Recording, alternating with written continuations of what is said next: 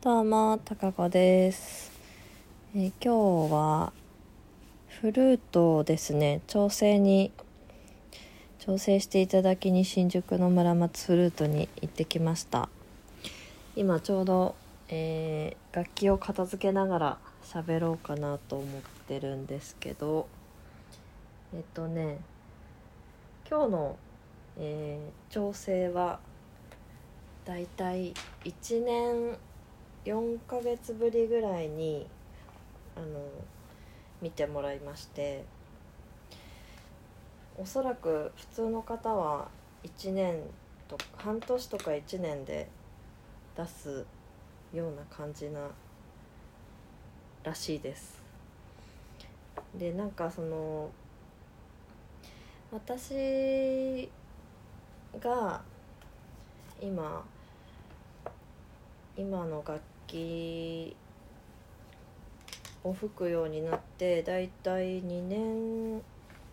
半弱なんですけどえっとその購入をしたのが購入したのがっていうか村松フルートではあるんですけどあのもともと村松にいらっしゃった川辺さんっていう方からあの親が実家が近いのでその方から買って買っているっていうか、まあ、ずっと私がそのフルートを習い始めた時からあの見守ってくださってるので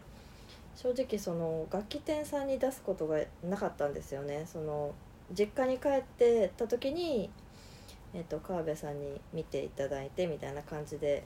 やってたので村松さんに出すことがほとんどなかったんでちょっとどんな感じなんだろうっていう緊張感もありつつ出しましたら、えっと普通に予約をしていってでその場でまずあの状態をリペアさんに見ていただいてでもう数分であの戻ってらっしゃって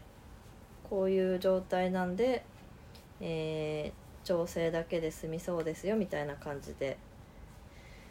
で時間はだいたい1時間ぐらいですっていう感じなんですね。なのでじゃあお願いしますって言って、えー私は1階のジョナサンに 他にあんまりなさそうだったんでジョナサンに行きお昼をもうそこで食べてしまい、まあ、そうすると大体ねちょうど1時間ぐらいになるかなと思ったんで。で1時間ちょっとして、まあ、また4階の村松さんに戻ってあの取りに来ましたっていうことで。言ったらまあ普通にあの返却っていう感じで終わりましたっていう。でその内容修理した内容あの記録として書いていただいてるんですけどもえっ、と今日の内容はバランス調整パッド調整っていうことであと油を油を入れてくださってる中油っていうものか。っていうのにチェックが入っててでその多分直していただいたところにあのフルートの絵がその調整内容のところに書いてあるんですけど修理内容のところに書いてあるんですけどその直していただいたキーのところにチェックがこう何個かついてる感じ。だからそのキーをこう調子悪かったのかなみたいな感じで思って見てました。で修理の記録っていうのでカードをあのポイントカードみたいな大きさのカードをいただいてそこに日付と担当してくださった方の名前とあと修理の内容を書いてもらって、えーまあそれを携帯しててねっていうことだと思うんですけどいただきました。で金額は5000円ですね。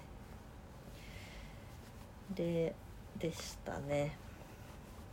でちょっとそのその場ではあのあその場で全然吹くこともできて調整後吹かれますかっていうふうにあの聞かれて「いや私はいいです」って言って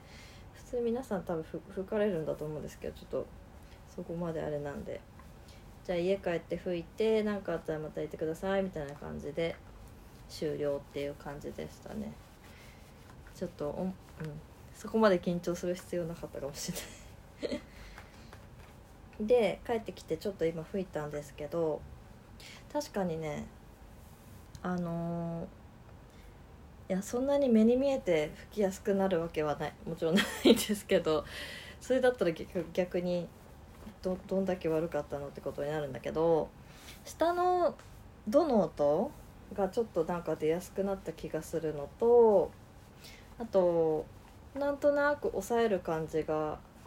あのなんだろうな心地よくな気のせいかな。心地よくなった気がするキーの抑える感じがどうなんでしょうね、まあ、気持ちの問題も大事だからいいんだけど。であとその思ったのが思ったというかあの銀なんですけどだんだんこう黒ずんでくるっていうのをまああの他の方の楽器とか見てたりして思っまあ、知ってはいるんですけどその多分人の人によって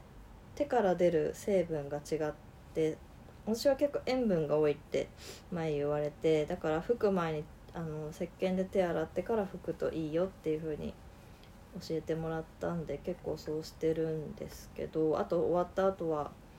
あのクロスでこう拭いて拭くのと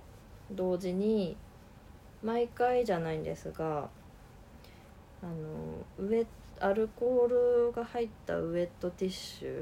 ュをちょんちょんってして拭くみたいなのをあのこのキーの裏のパッドに当たらないようにパッドには染みないようにあのつけてこすって綺麗にするっていうのをやってるんですけどそれでもあの気づ気づいたらもう黒くなってる部分がちょこちょこあるのとあとやっぱりこのキーとキーの間間というかあのなんて言うんだろうこのキーが動くことにな動かせる要因になってる支柱みたいな細い丸い管がキーのえっと、自分側にあるんですけど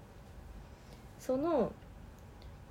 あの管とキーとの間とかに結構なんやろほほこりっていうか取りづらいのが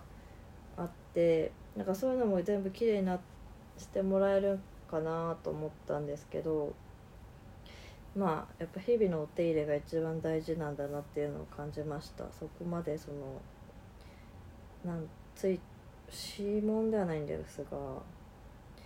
なんかちょっとついちゃってるのはもう多分そこまではね取れないよっていう感じかもしれないですね。でもなんかやっぱり新たな気持ちになるからいいですね。挑戦に出すのって。って思いました。これからはあのまあそんなに練習頻度も多いわけじゃないけどちょっとこまめに行った方がいいなというふうに思いました。はい。今日は短いですがフルートの調整に出した話でした。じゃあまたね